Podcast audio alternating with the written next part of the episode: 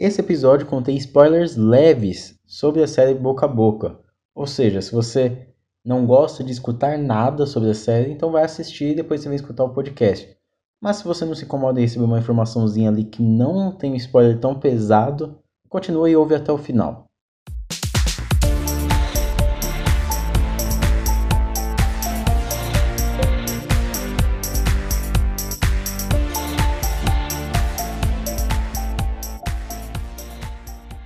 É muito bom estar errado. Recentemente a Netflix lançou aí um trailer novo de sua nova série nacional Boca a Boca. Eu curti a ideia da série, mas eu, quando assisti o trailer eu perdi completamente a vontade de ver é, essa nova produção aí. Mas quando ela estreou, fiquei sabendo que a Juliana Rojas, ou Juliana Rojas, estava envolvida e aí eu resolvi dar uma chance. Boca a Boca é criada pelo Esmir Filho, se passa na cidade ali de Progresso e traz consigo uma trama de ficção com elementos fantásticos e que utiliza seus personagens, o ambiente e diversos recursos narrativos para aprofundar essas questões bem pertinentes sobre a sociedade brasileira atual. É uma série que, acima de tudo, ela tem um bom traço autoral, uma boa pegada autoral ali do Esmir Filho e no finalzinho lá da Juliana Rojas, né? Também dirigindo aí alguns episódios. E nesse episódio do podcast, eu vou falar sobre como a série tem três aspectos que, para mim, se tornam fundamentais para a narrativa e como tudo isso também é muito bem trabalhado dentro da trama.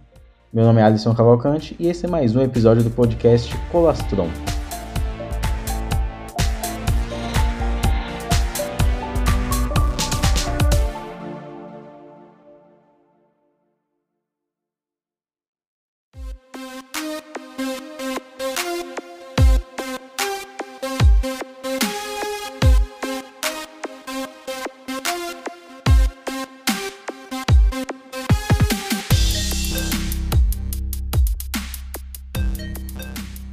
Como eu já disse, Boca a Boca é criada pelo Esmir Filho, um jovem diretor brasileiro aí que ainda não explodiu, mas que logo logo eu creio que será um dos grandes nomes de sua geração aí. A trama se passa na cidade de Progresso e que de repente os jovens começam a contrair uma doença que se revela como uma mancha negra ali nos lábios e aí começa depois a se espalhar por outras partes do corpo, sabe? Além disso, também essa doença é transmitida pelo beijo. E como eu disse, o que fez querer eu dar uma chance para essa série é a cineasta Juliana Rojas, que eu conheço ela de filmes como Trabalhar Cansa, Sinfonia da Necrópole e o meu queridinho, né, meu filme que eu amo tanto, As Boas Maneiras. Ela dirigiu esses três longas ao lado do Marco Dutra e eu recomendo fortemente que você assista os três. Mas voltando a boca a boca, eu acho que um dos pontos principais que as pessoas usam para elogiar é o capricho técnico, e que realmente tem ali. Eu amo todo esse medo, né, que a equipe técnica tem e que o diretor também tem. E aí, como eu disse em algum episódio aí anterior, o cinema ele é uma arte de sentidos. Além de entender a história, você também tem que ser tocado, né, entre aspas, pelo filme. Pode ver aí que um dos meus filmes de terror favoritos é Suspiria. E o roteiro, ele não é tão profundo assim, um roteiro bom, mas sabe, não tem nenhuma questão também aprofundada, mas mas o Dario Argento, ele ganha o público ao apostar na criação ali do mistério e do terror a partir da direção de arte, da trilha sonora, da fotografia, né, aquelas iluminações bem, bem interessantes que ele tem, as suas técnicas de edição também nas cenas mais tensas, né, a direção dele. Então, é, isso aumenta muito o valor do filme. E Boca a Boca tem uma direção de arte muito boa, que se une ali à fotografia e consegue passar todos os sentimentos dos personagens em relação à cidade, a partir ali dos tons de cores né, que utiliza o mais predominante né, é o rosa misturado ali com o azul, trazem uma harmonia bem legal e também conversam diretamente com os assuntos principais ali da trama.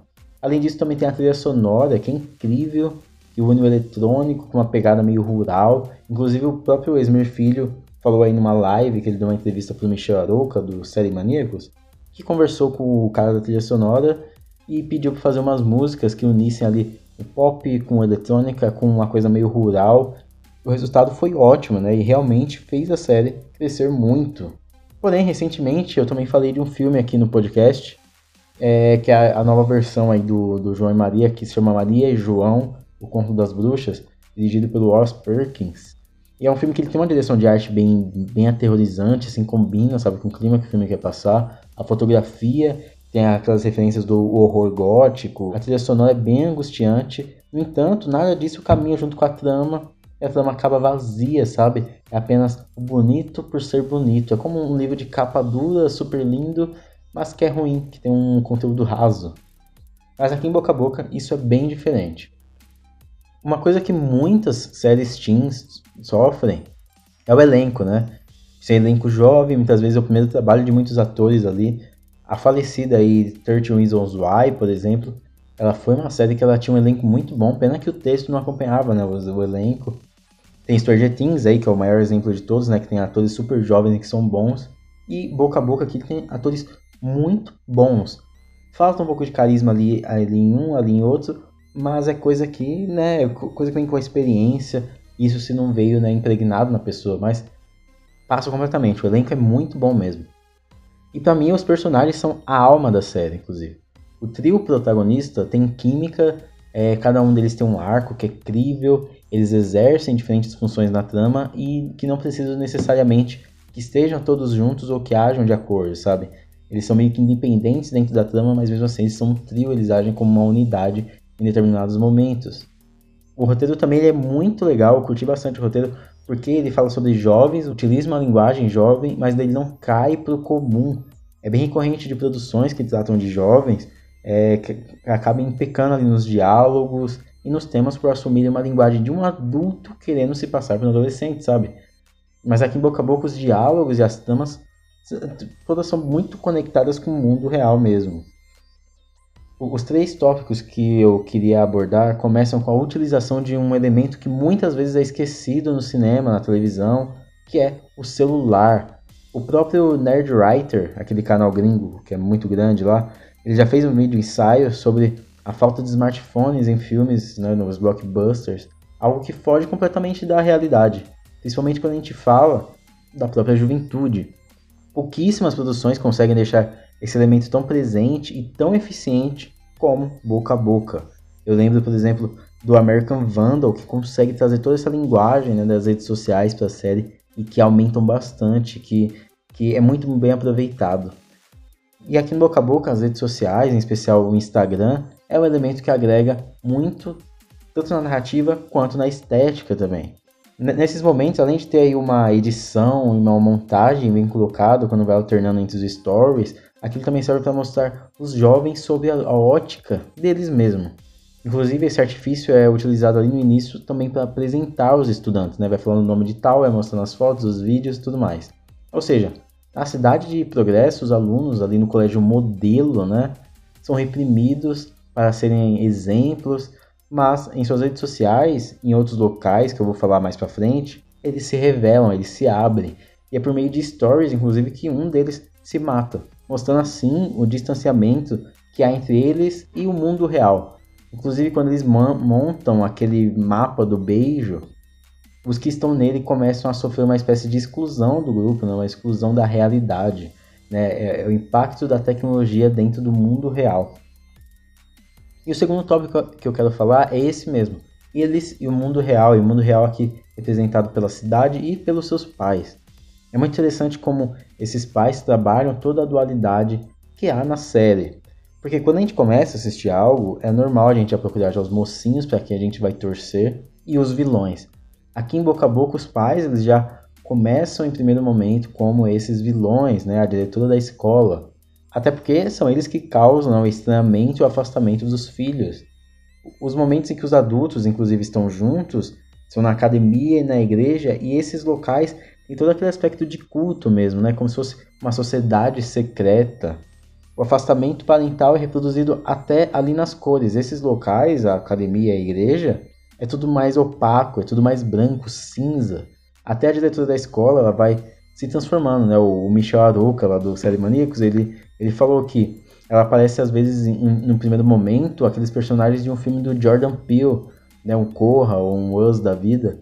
E aos poucos ela vai se desconstruindo e juntando suas peças ali. E ela se torna uma personagem muito cativante. Assim como o próprio Esmir Filho falou aí nessa entrevista.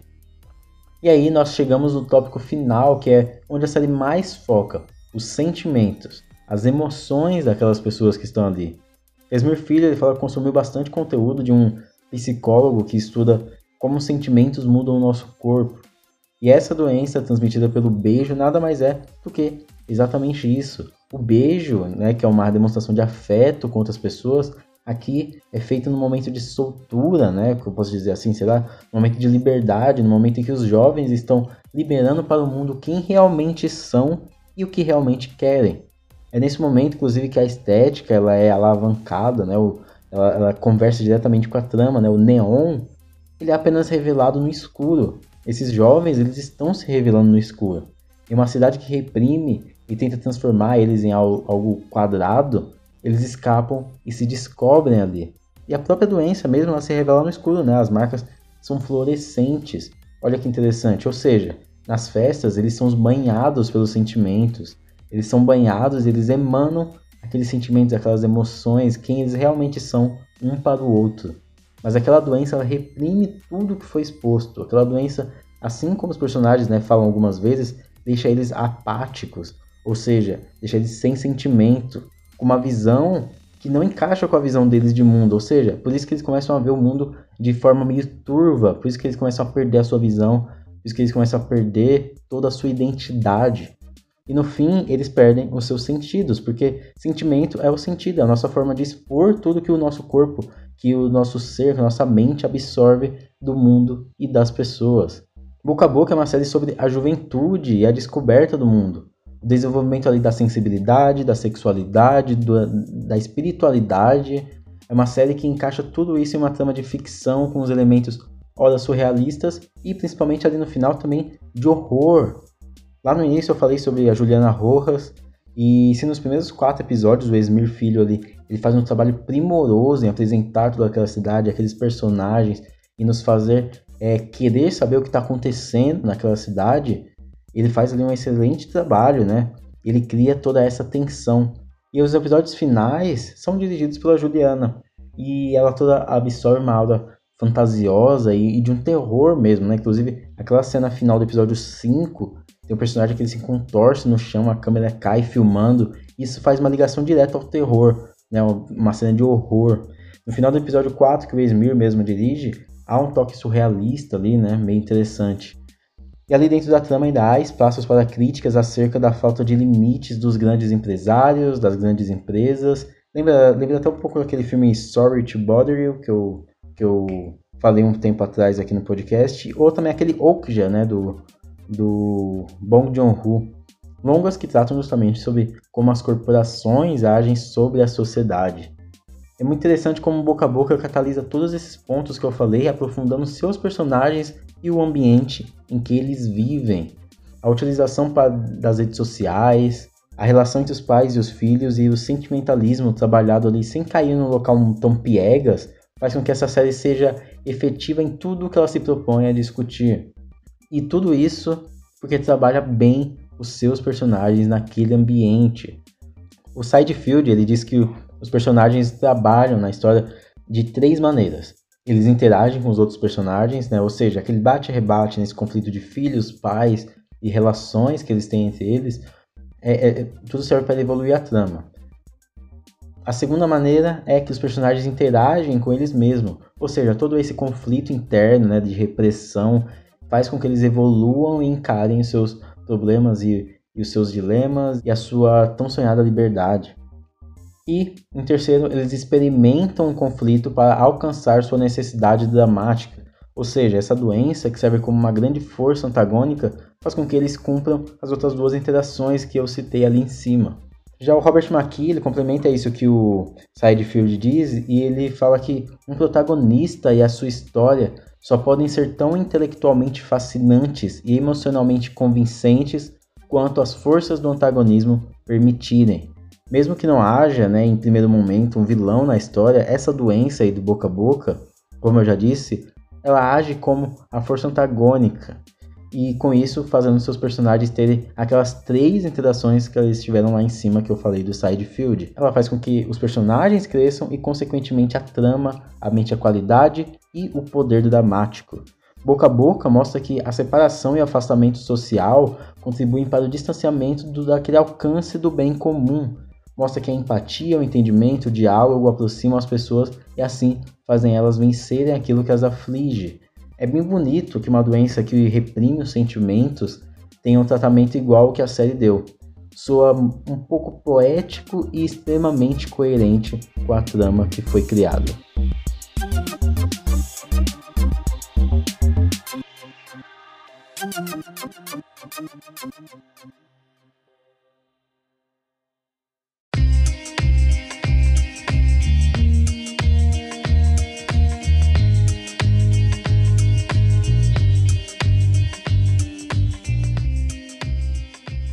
Mas e aí, você curtiu o episódio de hoje? Você curtiu Boca a Boca? Você assistiu Boca a Boca? Muito boa, eu achei muito legal. É muito bem trabalhada, tem um traço autoral ali, como eu já disse, muito, muito, muito legal. Vou ficar esperto aí com o Esmir Filho, com os próximos trabalhos aí da Juliana e com a equipe de roteiro também, né? Porque o roteiro é muito bem trabalhado. É, compartilha aí com seus familiares, com seus amigos, fala para eles, ó, não tem tantos spoilers aqui, tem spoilers bem levinhos, né, vocês ouviram, né? Se você assistiu, você sabe que não tem tantos spoilers.